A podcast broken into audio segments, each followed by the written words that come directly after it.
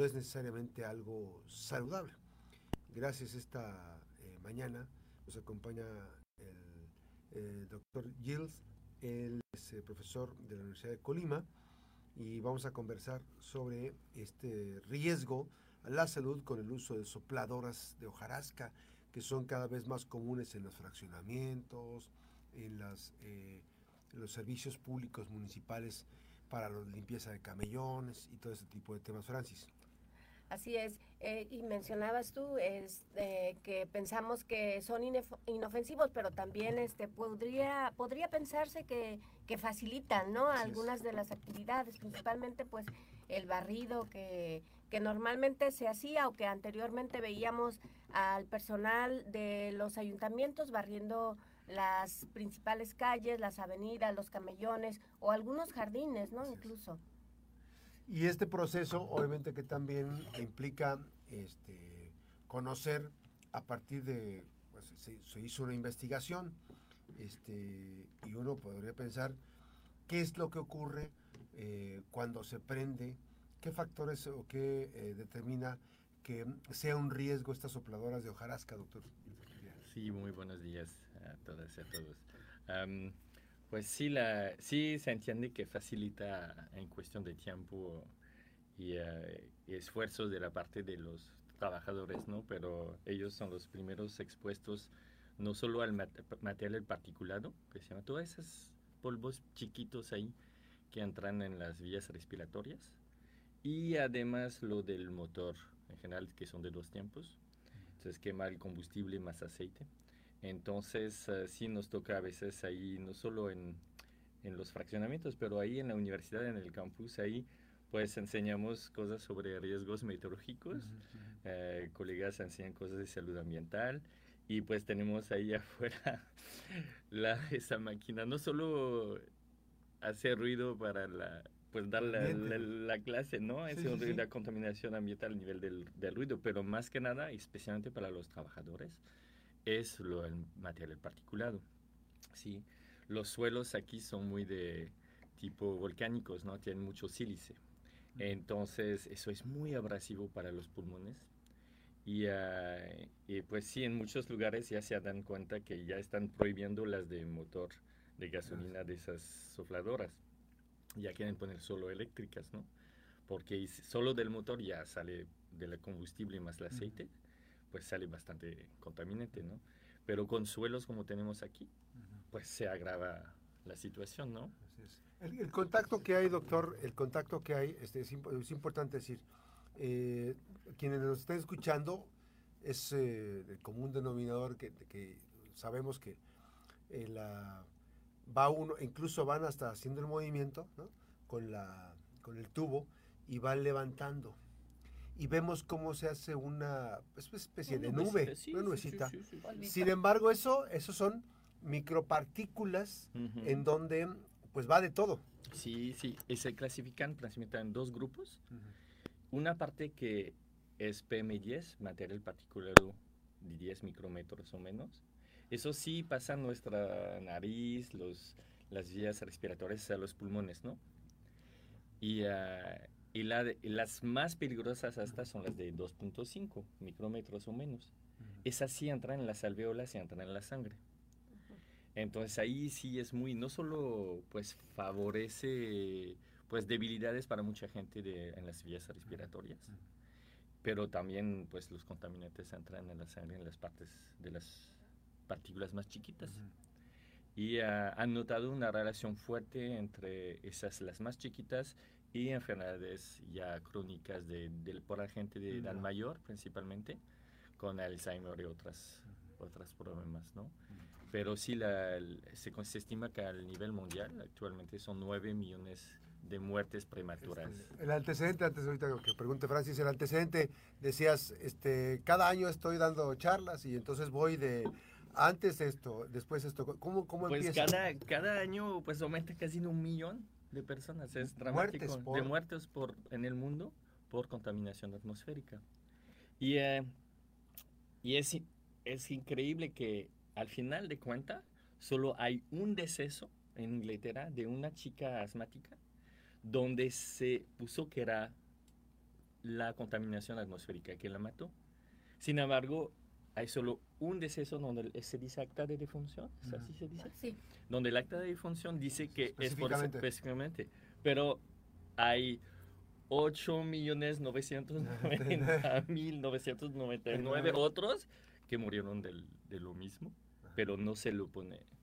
Sí, son insuficiencias respiratorias, más sensibilidad a enfermedades, a virus, eso, todo eso. Y, a- y baja mucho la calidad de vida de la gente también. Sí, por la cuestión pulmonar. Sí. ¿Y hay alguna relación, o de acuerdo a, la in- a las investigaciones, hay alguna relación que de estos eh, 9 millones de fallecimientos anuales en el mundo por causas de tipo problemas con la atmósfera eh, o contaminación atmosférica, eh, esas personas tienen relación con ese tipo de artículos, usaron ese tipo de artículos. Los, los, todos los estudios que hicieron intentaron separar, bueno, porque hay fenómenos, por ejemplo, en la agricultura, eh, en países como aquí en México, pues hay el, el de la quema y cultu- el cultivo de, de temporal, Sí. ¿sí? También eso participa, ¿no? Sí. El transporte también, ¿sí? Entonces, vehículos, todo eso, ¿sí? Quema de basura, ¿no? Entonces, se separa en diferentes áreas. Y hasta ahorita solo han separado realmente la parte de, vamos a decir, incendios ah, naturales o provocados y agrícolas y la parte de más de utilizar ah, materia fósil para que, que sea la gasolina de, los, de esas sufladoras, de los coches, de los motores diésel, todo eso. Entonces, de los 9 millones, se estima como 5 millones están, vienen del uso de materia fósil eh, para quemar en los... Entonces, no se ha separado en esos 5 millones cuáles serían de eso, ¿no? Pero al final de cuentas, si se toma el alumnado, por ejemplo, que viene a la facultad, pues ellos desde la mañana temprano que se mueven, toman su autobús ahí, ah, pues que ya quema diésel, que ya está después para, por ejemplo, en Europa ya después de 2026 prohíben los motores diésel, porque el material particulado es muchísimo para el diésel. Entonces ya es considerado cancerígeno ya por la Organización Mundial de la. Sí, y entonces ya su- se exponen a eso, ¿no? Los, ahí esperando en el tráfico, ya llegan a la facultad, pues, ya va a estar más.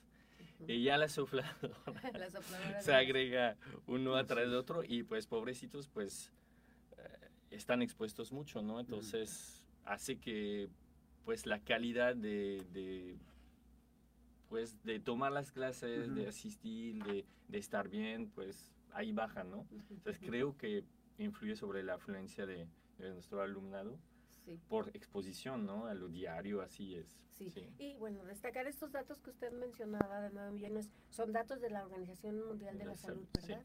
sí, es correcto. Ahora, este proceso, a mí me llama mucho la atención de cómo se activan esta- las sopladoras. Dices tú, el suelo, en el suelo hay, hay diversos componentes de sustancias. Junto con el polvo, junta- junto con partículas de los vehículos. Todo esto puede ser una especie como, de- llamaríamos de caldo de cultivo, un, este, se pueden fusionar y que eh, se active nuevamente a la hora con el soplador para que a través, eh, cuando va pasando una persona, y que este y que quedan bastante tiempo suspendidas puede pasas inhala respira y está este presente en el cuerpo Sí, ahí los polvos ya como son pedacitos de muchas cosas, ¿no?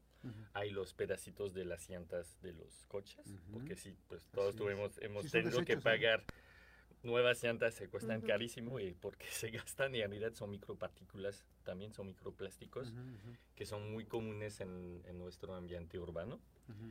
Hay allí pues todas las partículas de, de tierra y de, pues, de los minerales que componen el, el suelo ahí del Sí. lugar. Y pues se ha notado, ¿no? Entre los, cuando caminas en el empedrado, ahí ves entre las piedras toda esa harinita, Ujú. esas, y hay partículas muy finas ahí, ¿no? Ujú, ujú. Las que a veces pisas se- y hace una nubecita, como decías, ¿no? Se lo ves ahí.